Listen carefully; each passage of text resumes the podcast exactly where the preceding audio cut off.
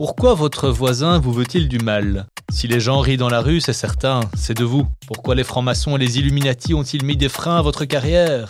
Blague douteuse à part, notre société nous rend-elle tous parano? Quels sont les liens entre la paranoïa, la dictature et la violence? Vous l'aurez compris, le sujet de cet épisode de Psyché est tous parano, tous complotistes. C'est un reptilien qui me l'a dit. Vous écoutez le podcast Psyché à tête ouverte, Psyché car nous tentons de comprendre ensemble les forces qui nous animent. À tête ouverte car nous le faisons avec l'esprit ouvert aux moyens des connaissances actuelles. Bref, Psyché, c'est le seul podcast qui traite avec sérieux et légèreté de la santé mentale.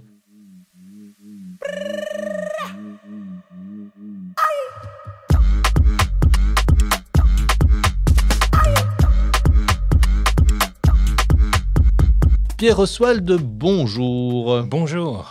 Alors Pierre, avant de commencer, c'est quoi le pire plat, la pire nourriture que vous ayez jamais mangé?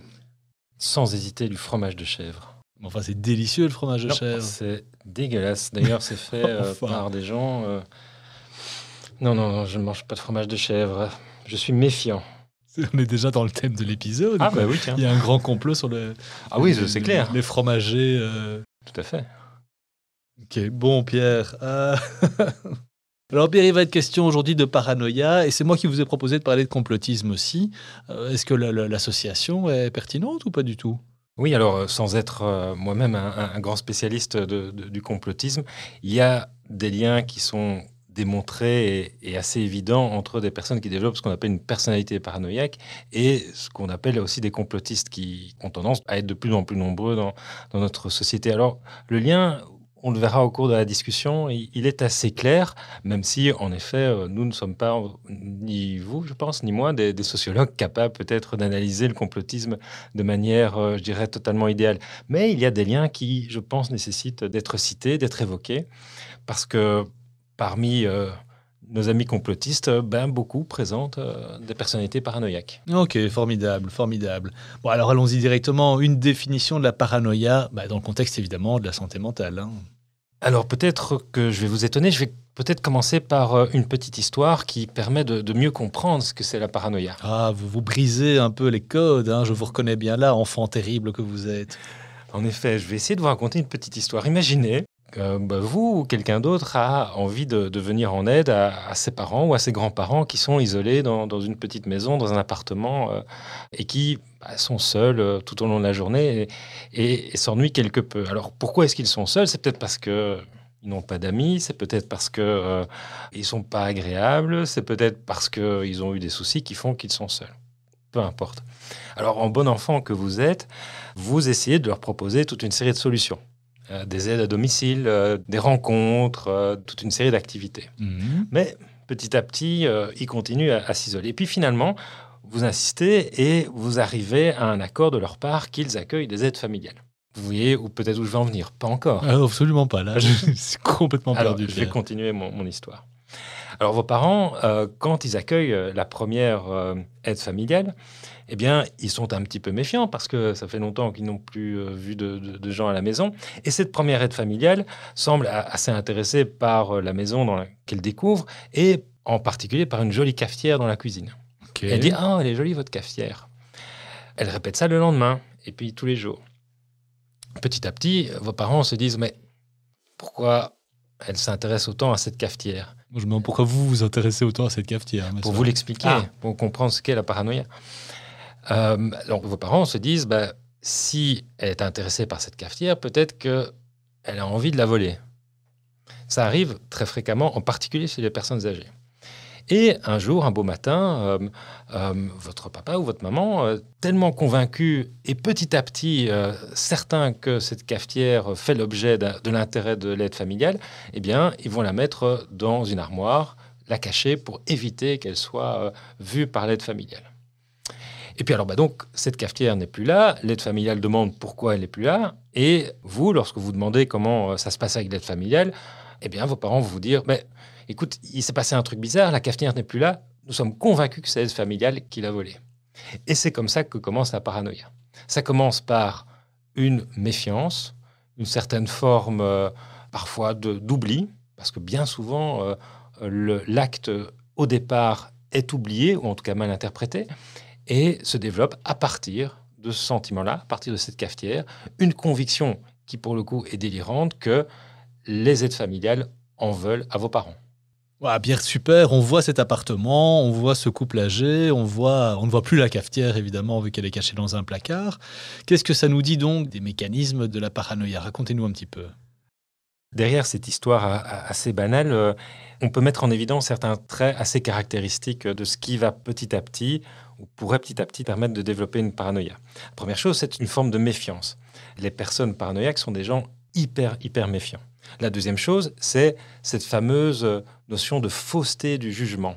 C'est la notion de la cafetière. La cafetière qui, dans un moment euh, d'égarement, ou en tout cas intuitivement et volontairement, a été mise dans l'armoire, eh bien, euh, la conviction change du tout au tout et le jugement est faussé parce que se construit après une autre réalité qui est que une personne a volé la cafetière.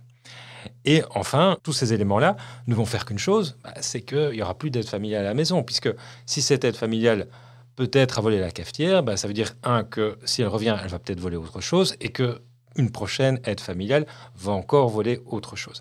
Et donc, globalement, la plupart, et je vais m'arrêter avec cette question de cafetière, je vous rassure, la plupart des personnes paranoïaques s'isolent énormément. Ce sont mhm. des gens qui sont, se marquent par une énorme solitude, un isolement et une solitude. Tant qu'on y est, isolement et solitude euh, L'isolement est souvent quelque chose qui n'est pas volontaire. La, solitude euh, n'est pas subie, elle est souvent euh, recherchée. Et pourquoi est-ce que la plupart des, personnes qui ont cette personnalité paranoïaque ou qui sont paranoïaques sont dans cette solitude C'est que toute personne qui pourrait les côtoyer sont perçues comme des personnes qui peuvent leur en vouloir, qui peuvent les persécuter.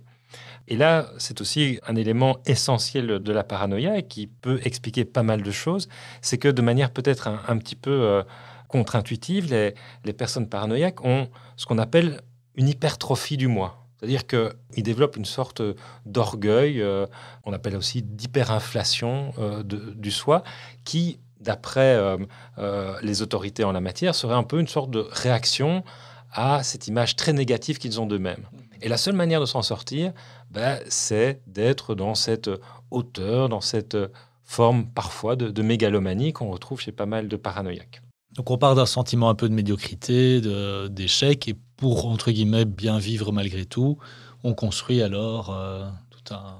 Tout un système qui peut être un peu mégalomaniaque, qui se base aussi, qui se nourrit de beaucoup d'envie vis-à-vis de l'autre, parce que quand on se sent finalement au fond de soi pas grand-chose, et qu'on voit un peu ce qui se passe autour, on développe euh, toute une série de, frustrations, de, situations où, aussi l'envie est particulièrement présente. Un délire paranoïaque bien connu, c'est le délire de jalousie. On est typiquement là-dedans. On est envieux de l'autre au point d'en être complètement euh, délirant. Une image qui est très intéressante et aussi très utile quand on, aborde la paranoïa, c'est la notion de circularité. La personne paranoïaque développe tout un mode circulaire qui se nourrit euh, finalement de, lui-même. Tout nouvel événement vient nourrir la conviction délirante. Si vos parents n'accueillent plus d'aide familiale, c'est parce que, d'après eux, ces personnes vont venir voler quelque chose. Et donc tout ça se nourrit euh, de, lui-même dans une forme de circularité permanente où la solitude devient quasiment indispensable pour éviter de se faire persécuter et où aussi euh, toute nouvelle idée se nourrit d'elle-même. J'imagine du coup que euh, quand le couple en question va faire ses courses, ils vont particulièrement entendre le caissier ou la caissière qui va parler d'un cambriolage qui a eu lieu dans un immeuble avoisinant, etc. etc. Exactement, exactement. Surtout quand ils donnent leur paquet de café. Donc on, est dans quelque chose de, de, cet ordre-là qui nous fait dire hein, que par rapport à un délire, je dirais, plus commun qu'on retrouve dans, dans la schizophrénie, le, délire paranoïaque euh, se caractérise par des prémices qui sont fausses. Hein, donc mhm. cette cafetière est volée par l'aide familiale, mais tout le développement bah, se base sur une cohérence dans la pensée, sur une articulation, je dirais, tout à fait normale euh, des, choses, et qui va petit à petit alors amener, et c'est assez progressif, parfois à certaines formes très pathologiques. Donc, je renvoie d'ailleurs nos auditrices et nos auditeurs à l'épisode précédent où justement on a parlé de cette notion de délire euh, et vous avez décrit un peu les, grandes catégories au sein de, la grande famille des délirants, on va dire, le délire structuré, du paranoïaque, c'est là-dessus qu'on est. Pierre, déjà, il y, a quelque chose qu'on évoque assez souvent dans nos podcasts, c'est est-ce que notre société a tendance à générer plus certaines caractéristiques? Ben, On a souvent parlé des algorithmes qui vont proposer un contenu qui est déjà relativement euh, similaire à euh, au contenu qu'on a déjà recherché. J'imagine qu'ici, euh, Internet, par rapport à des, euh, phénomènes de délire paranoïaque, ça doit être la ruée vers l'or. Ah oui, c'est exactement ça. Hein, les algorithmes favorisent évidemment l'apparition d'infos ou, de posts qui viennent confirmer ce que vous pensez. Donc on est en plein dans ce phénomène circulaire que, j'évoquais dans, dans la paranoïa, hein, de ce phénomène autotrophique où finalement on va chercher, où on vient nous offrir, ce qui est encore pire, toute une série d'informations qui viennent finalement pas nous convaincre de quelque chose, mais venir nous rassurer sur les convictions qu'on avait déjà. Et donc tous ces phénomènes, euh, tous ces algorithmes qu'on a actuellement renforcent finalement ce qu'on a tous un peu en nous, c'est-à-dire une méfiance qui est assez naturelle. Il est vrai que par exemple, quand euh, je reprends euh, l'exemple de la cafetière que j'avais promis de ne plus reprendre, mais, mais si je suis à la place de vos parents, je commencerai un peu à me méfier d'une aide familiale qui tous les jours regarde une cafetière avec insistance. Je ne sais pas si vous feriez ça. Mais je ne sais pas, vous connaissez mieux les catégories de pathologie mentale. Est-ce qu'il y a des gens qui sont obsédés par les cafetières Ça existe, il faudra trouver le nom. Mais euh, euh, ce, que, ce que je veux dire par là, c'est que la, la, méfiance est, nécessaire et inhérente à toute vie humaine. C'est flatter cette méfiance-là, l'utiliser de manière circulaire, bah, peut amener en effet à un certain type de, de croyance, en particulier quand on présente certaines fragilités. Et vous l'avez cité, l'isolement favorise ça, et euh, toute situation de, de, désœuvrement, de peu d'activité, bah, on est en plein dans euh, les victimes potentielles d'un délire ou, finalement de convictions quasi complotistes. Hein. On va pas se risquer à jouer les sociologues, mais j'imagine que la période de confinement euh, pendant le Covid n'a pas dû aider toute une série de personnes à, par rapport à ce type de phénomène. Ah oui, à la fois sur le fond et sur la forme. Hein. le Covid étant euh, en particulier parce que c'est un, phénomène euh, viral. vous vous doutez bien que sur le fond et sur la forme, un virus ne, ne peut que flatter les instincts complotistes que certains d'entre nous ont chevillés au corps. Pierre, c'est paranoïa, elle surgit là tout d'un coup C'est quelque chose qui se construit petit à petit Comment ça fonctionne? Alors ça fonctionne euh, souvent par un, mécanisme délirant qu'on appelle interprétatif. La paranoïa ne tombe pas du ciel, hein, et, ça c'est ce plutôt ce qu'on appellerait d'intuitif. Euh, la paranoïa se nourrit de multiples petites interprétations du réel qui viennent construire une réalité circulaire, on l'a dit, qui va euh, petit à petit occuper la majeure partie du temps euh, de la personne. Je pourrais vous citer plein d'exemples. Promis, je ne vous parle euh, cette fois plus de, cafetière, mais je me rappelle d'un patient qui un jour a eu un, problème avec son voisin. Ce petit problème existant a totalement déliré autour de cette personne, de ce voisin. Et tout acte posé par le voisin venait nourrir la conviction qu'il était posé à l'encontre du patient. Tout était en lien avec euh, ce problème et cette persécution qu'il subirait de la part de, son voisin.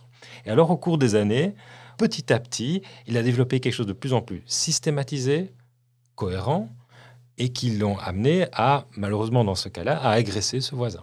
C'est ça, donc là, vraiment, on est arrivé d'un délire... Euh, entre guillemets passif à, des actes de violence réels. Hein. Oui, tout à fait, c'est les termes qu'on utilise. Et quand on arrive à, aussi un terme qu'on utilise assez souvent, à, à partir d'un délire de préjudice, donc on est convaincu d'avoir euh, subi quelque chose, on peut par exemple développer des mécanismes euh, alors encore un terme désolé, mais un peu de, dans le jargon de quérulence processive. Hein. Il y a beaucoup de parano qui, par exemple, passent leur temps à écrire des courriers euh, euh, ou à écrire des posts sur Facebook ou s'adresser à différents procureurs du roi, à différentes institutions, etc., pour tenter de démontrer qu'ils ont raison. Ils écrivent beaucoup, hein. c'est des gens parfois un peu graphomanes, et qui, au bout du compte, bah, se retrouvent devant un mur, c'est-à-dire que face à finalement leurs convictions, leur solitude, leur, euh, certains ratages de leur vie n'ont plus qu'une seule possibilité, c'est le passage à l'acte. Parce que c'est la seule solution pour sortir d'une réelle souffrance qu'ils vivent et qu'ils sont convaincus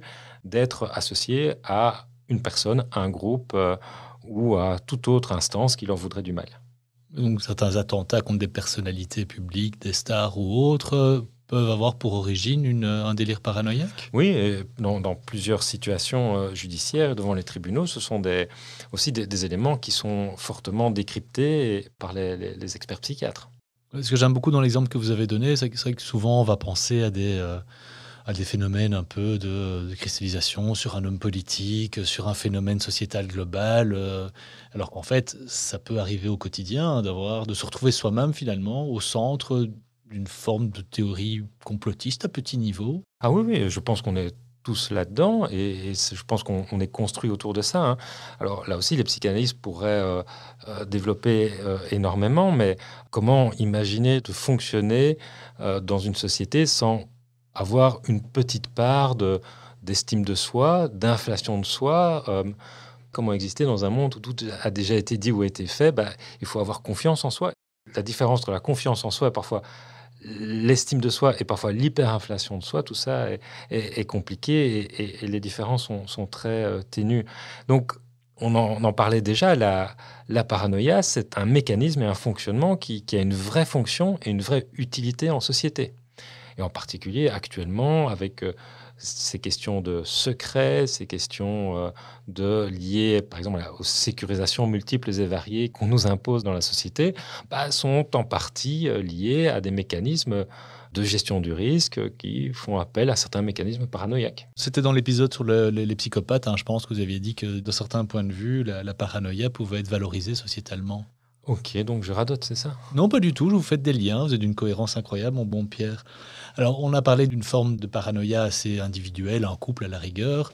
Euh, via les réseaux sociaux, on peut avoir une paranoïa un peu plus collective, c'est-à-dire que tous des individus euh, distants partagent euh, et nourrissent, de par cet aspect circulaire, un ensemble de croyances. Est-ce qu'il y a une paranoïa de foule aussi?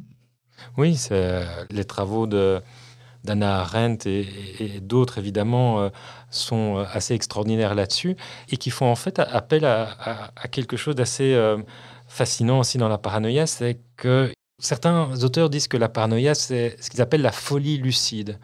C'est un peu contradictoire, hein, ces deux mots, et ça veut dire que d'un point de vue chronologique, quand il y a un acte qui est posé, qui peut être délirant ou un acte de folie, eh bien, il y a toujours une lucidité après qui vient imposer une certaine forme de réflexion. Il y a, Chez les paranoïaques, c'est souvent comme ça. Et dans la société, c'est souvent comme ça. Et donc, la, réflexion autour de euh, foules euh, paranoïaques, délirantes, qui peuvent parfois amener à, des choses euh, aussi catastrophiques et, délétères que ce qu'on a vu au XXe siècle lors des guerres mondiales, eh bien, nécessite une grosse réflexion. Il faut revenir en arrière. Et bien souvent, les foules qui sont impliquées petit à petit au cours euh, de l'histoire dans des convictions partagées, mais tellement évidentes pour les foules qu'il n'y a pas de remise en question nécessaire, eh bien, ces populations-là, par exemple, on pense évidemment à la Deuxième Guerre mondiale, reviennent un petit peu sur ce qu'ils ont fait pour un petit peu se dire, ben, mon Dieu, qu'est-ce qu'on a fait?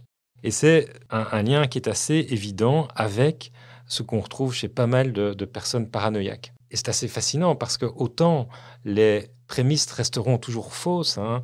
Euh, donc, euh, je parlais de cette personne qui avait agressé son, voisin. Il va non pas dire mon Dieu, mais en fait, ce voisin ne m'a rien fait. Non, non, il va continuer à dire que ce voisin lui veut du mal. Par contre, il s'en voudra énormément du mal qu'il lui a fait. Parce que, en fait, la tension qu'il avait au moment du passage à l'acte est retombée. Et c'est ce qu'on voit aussi beaucoup dans, la psychologie des foules et des, populations, une sorte de remise en question euh, assez impressionnante et malheureusement pas trop souvent euh, une réflexion sur les prémices. Vous avez cité la Deuxième Guerre mondiale, vous avez cité ce matin euh, Primo Levi, hein, vous me disiez en arrivant ce matin euh, à l'hôpital. Souvenez-vous, Alban, des mots de Primo Levi, il y a une contagion du mal.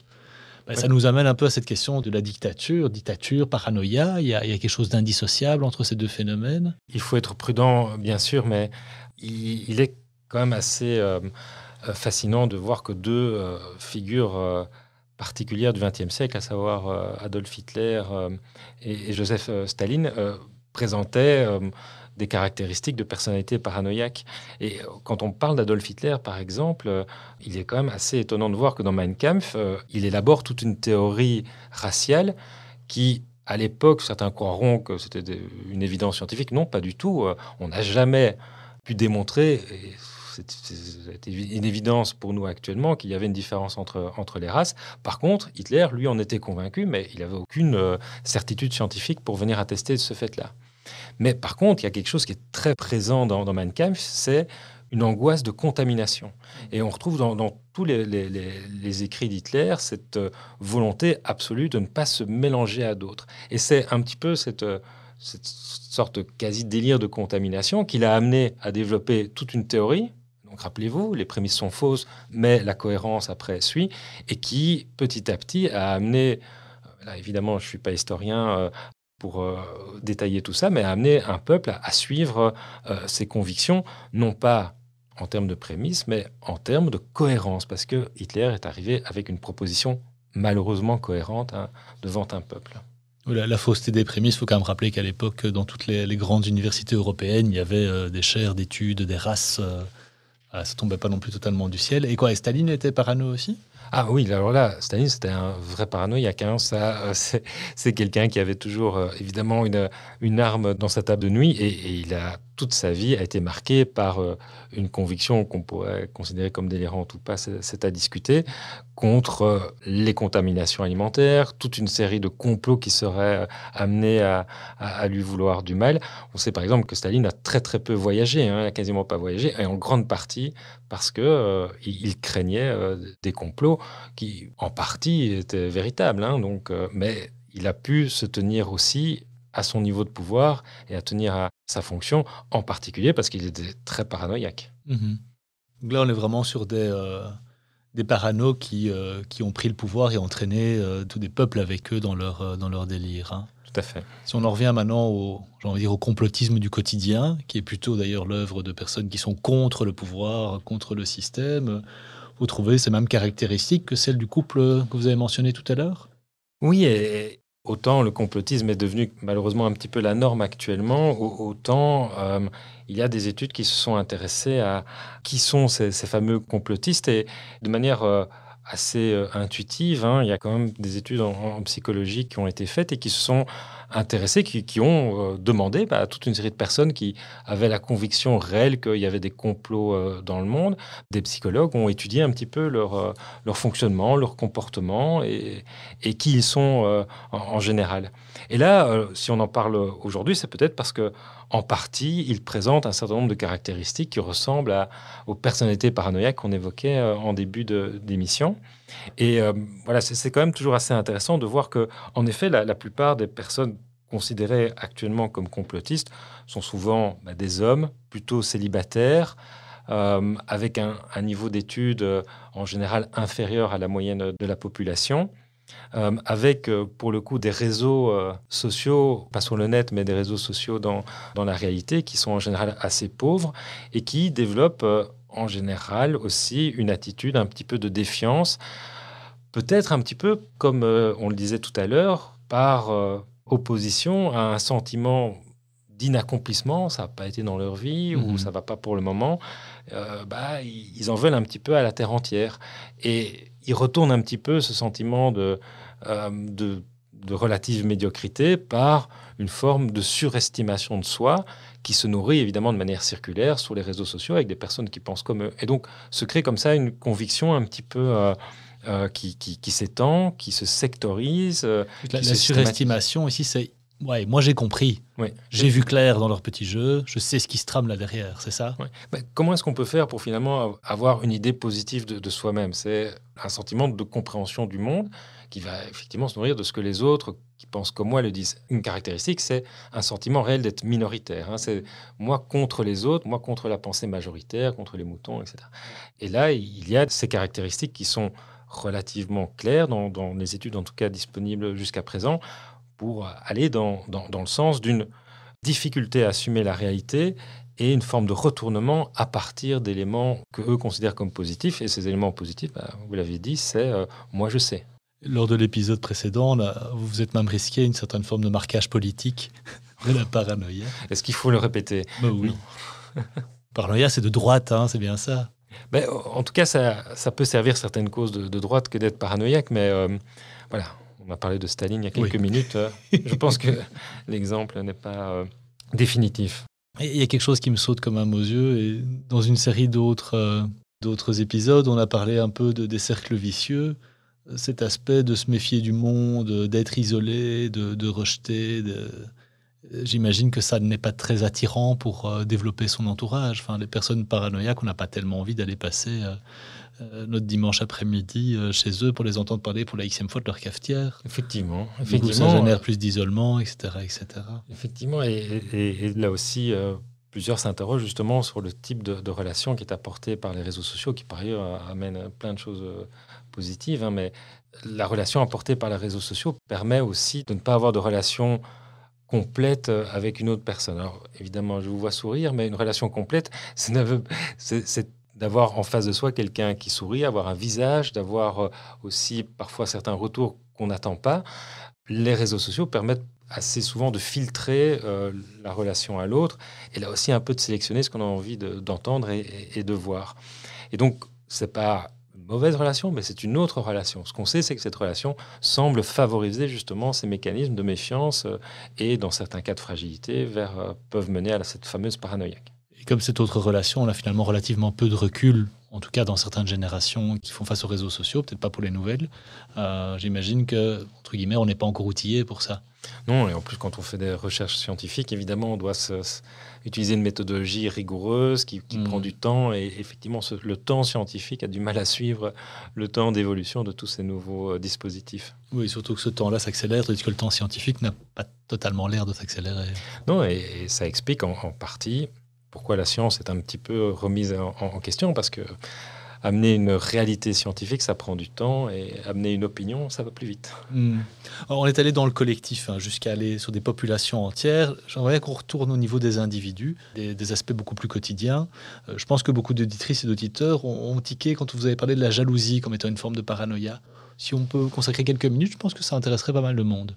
Euh, oui, euh, dans les, classifications des troubles délirants chroniques, dans, lesquels il y a on retrouve le, délire de jalousie, au même titre que le délire de persécution, hein, qui, est cette paranoïa, je dirais, un peu plus classique. Bah, la, jalousie a toute sa place. Hein, euh, et, certains euh, ont même tendance à dire euh, que la jalousie, c'est un délire à trois. Un délire à trois parce que la, personne qui souffre de, cette jalousie en veut, par exemple, à sa compagne ou à son, compagnon d'avoir ou pas une relation avec une, troisième personne.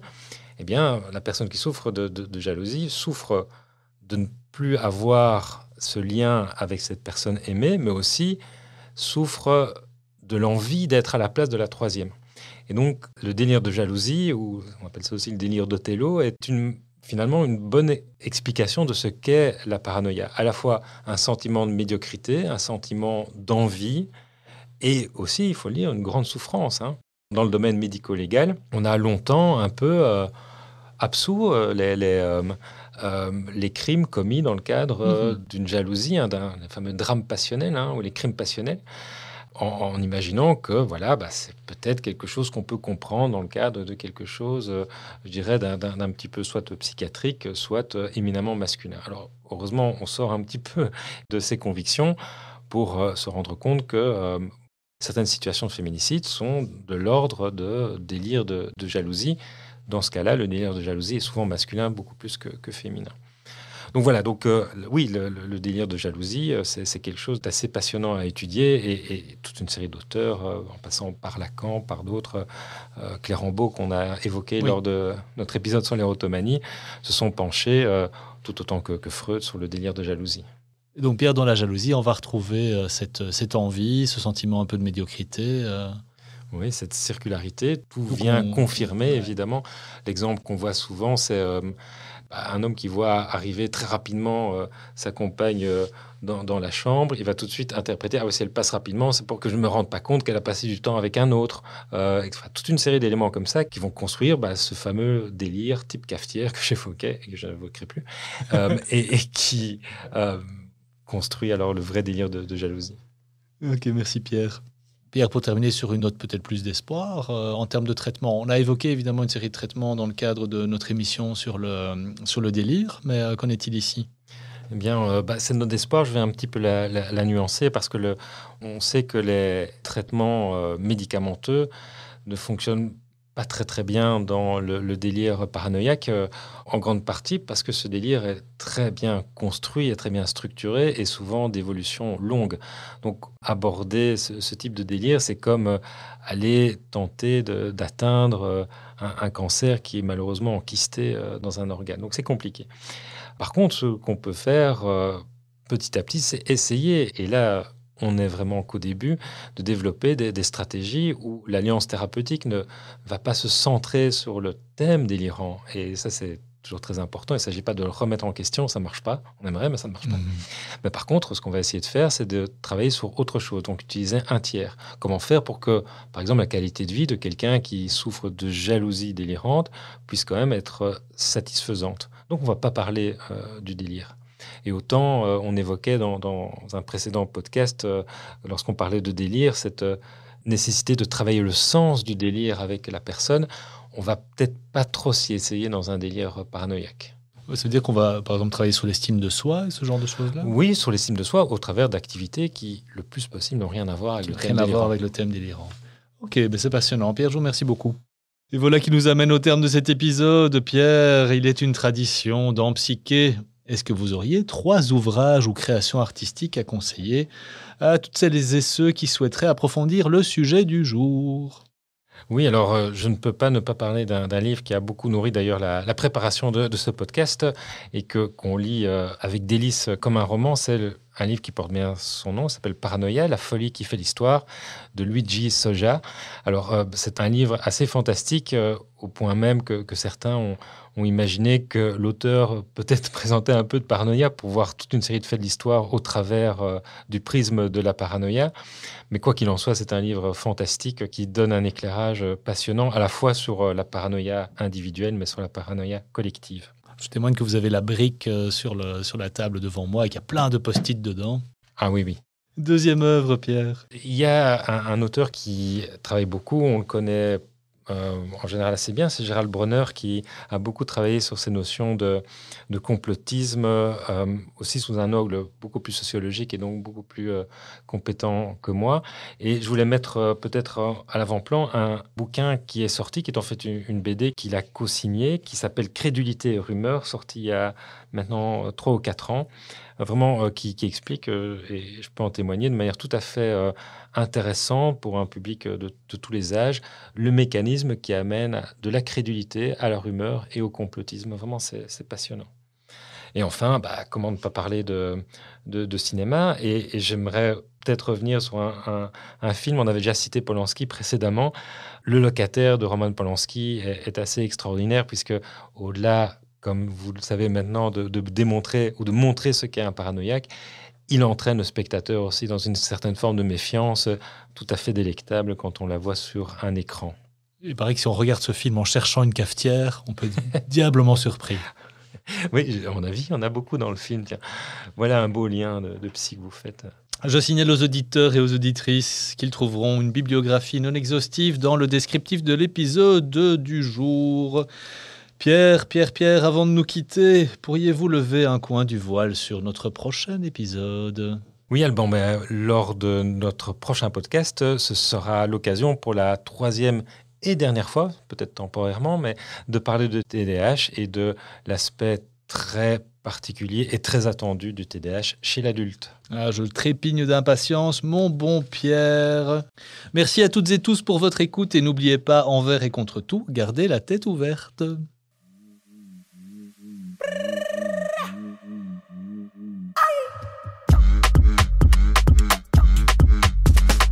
Chers auditrices et auditeurs, c'est la fin de cet épisode de Psyché à tête ouverte. Il a été réalisé par l'agence Benvox et coordonné par Maya Azizelaoff et Antoine Arnould. Si vous avez aimé, vous pouvez liker et partager. Vous pouvez aussi nous envoyer vos propositions de thèmes à l'adresse info at psyché.be. Nous vous remercions pour votre écoute et on vous donne rendez-vous pour le prochain épisode dans deux semaines, jour pour jour.